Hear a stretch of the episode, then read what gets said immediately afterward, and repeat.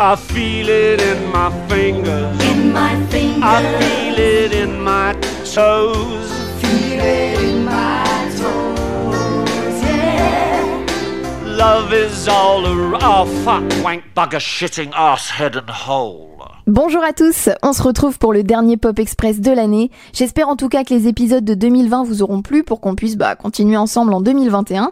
Et qui dit fin d'année dit forcément film de Noël. Et même si les scénarios sont rarement originaux, eh bien on les aime, c'est comme ça. Il y a une véritable tradition autour des films de Noël. Ils sont devenus hyper populaires en France, on les retrouve partout à la télé, mais aussi sur les plateformes de streaming maintenant.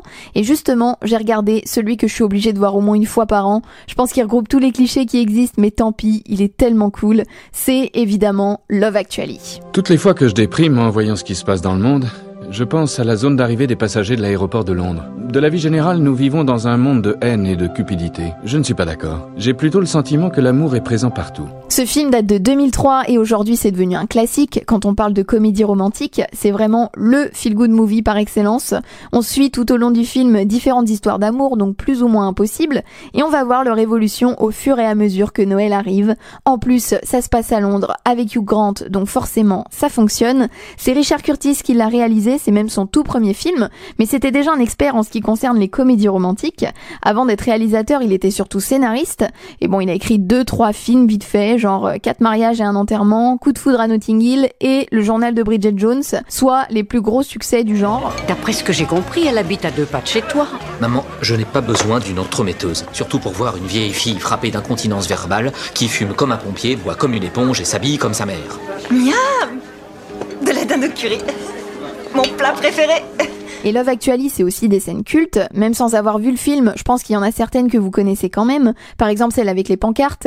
Quand euh, Andrew Lincoln va sonner chez euh, Keira Knightley à base de Merry Christmas et de To Me You Are Perfect. À cette scène, elle en a fait rêver plus d'une, croyez-moi. J'y vais. Oh. Yes? Une chorale de Noël. Et petite anecdote un peu inutile que j'aime bien quand même, ils avaient prévu de faire appel à des graphistes pour créer les pancartes, mais Andrew Lincoln a refusé et c'est lui qui les a écrites lui-même à la main avant de tourner la scène. Voilà, c'est gratuit, vous en faites ce que vous voulez. Et sur cette musique des Pointer Sisters, on retrouve également la fameuse danse de Hugh Grant avec un déhanché mémorable. Eh bien, sachez que Hugh Grant était complètement contre cette scène. Il ne voulait absolument pas danser devant la caméra. Ça a été des semaines et des semaines de négociations avec euh, Richard Curtis. Donc vraiment, merci à lui d'avoir insisté parce que ça aurait été dommage de s'en priver Christmas is you. Et impossible de parler de Love Actually sans évoquer la BO qui est incroyable. Euh, les musiques sont parfaitement choisies, ça renforce encore plus le côté feel good du film.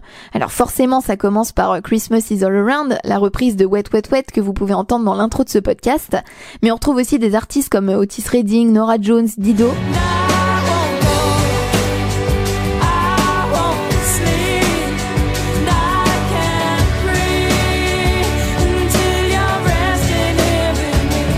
Justin Timberlake, Texas, Kelly Clarkson, The Calling avec euh, Wherever You Will Go.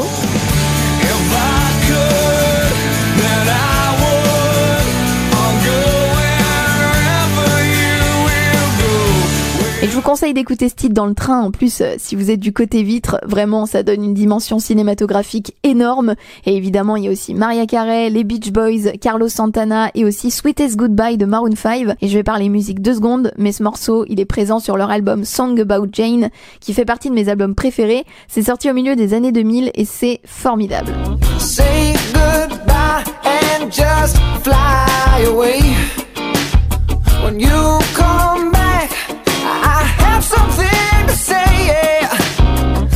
Les cas, vous pouvez retrouver la BO sur Spotify, Deezer, Apple Music, comme vous voulez. Le film, lui, vient juste d'arriver sur Netflix, donc voilà, n'hésitez pas à le regarder pour la première ou alors la 548e fois peut-être. Nous, on se retrouve en 2021 et comme d'habitude, je compte sur vous pour partager le podcast, mettre une petite note et me faire vos retours sur les réseaux sociaux. Passez tous de bonnes fêtes et surtout, prenez soin de vous et à bientôt.